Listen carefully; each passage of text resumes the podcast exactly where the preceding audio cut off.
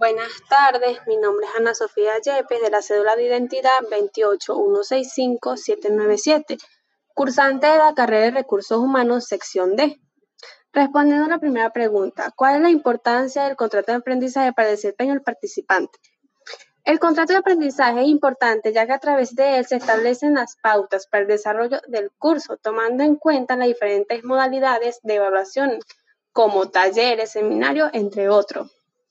Con respecto a la segunda pregunta, mencione y explique dos aspectos del sistema de evaluación de la UNERS que le resulte más atractivo. Uno de los aspectos que más me pareció atractivo fue el artículo 77. La evaluación como proceso progresivo, ya que se desarrolla de manera continua y así no se pierde el tiempo y aumenta la calidad informativa en función de los objetivos.